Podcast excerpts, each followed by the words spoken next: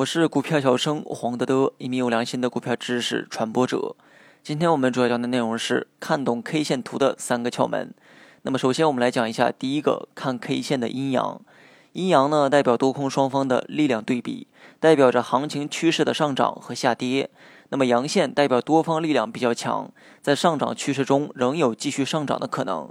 那么阴线代表空方力量比较强，在下跌趋势中仍有继续下跌的可能。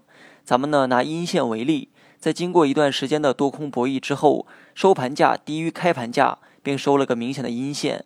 那么这表示啊，空头占据上风，在没有外力作用下，价格仍可能按照原来的方向去运行。也就是说，短期仍有可能继续下跌。而这一点呢，正符合了技术分析中的三大假设之一：趋势具有延续性。所以在下跌途中没有看到阳线之前，不要轻易的看反弹。那么在上涨途中没有看到阴线之前，也不要轻易的看回落。那么再来说一下第二点，看 K 线实体大小和上下影线的长短。大阳线、大阴线、小阳线、小阴线、十字星等各种各样的 K 线构成了一个复杂的图形。那么 K 线实体大小代表着行情发展的内在动力，实体越大，上涨或者下跌的趋势就越明显；反之呢，则不明显。还是拿阴线为例。阴线实体越大，说明空方的力量越足，代表其内在下跌动力也就越大，其下跌的动力将大于实体较小的阳线。那么同理，阳线实体越大，上涨动力也就越足。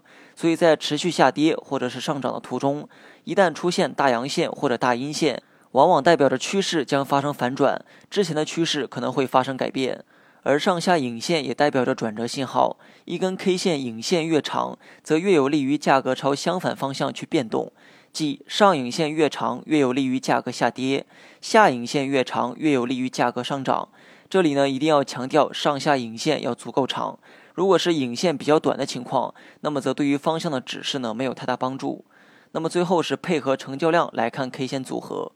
成交量代表的是力量的消耗，表示多空双方博弈的动力大小和激烈程度，而 K 线呢只是博弈的结果。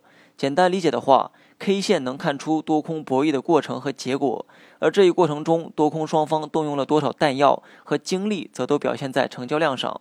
因此，成交量是动因，而 K 线形态是结果。要想了解每一根 K 线的内在动力的大小，必须结合成交量去看。假如我们以上文中的长下影线为例，如果 K 线某一天突然收出很长的下影线，则表示短期可能存在止跌反弹的概率。如果此时成交量也有明显的放大，那么止跌反弹的力度与可能性就更大。反之呢，在没有足够成交量配合下出现的此形态，对于止跌反弹的预期呢，也要适当的降低一些。好了，本期节目就到这里，详细内容你也可以在节目下方查看文字稿件。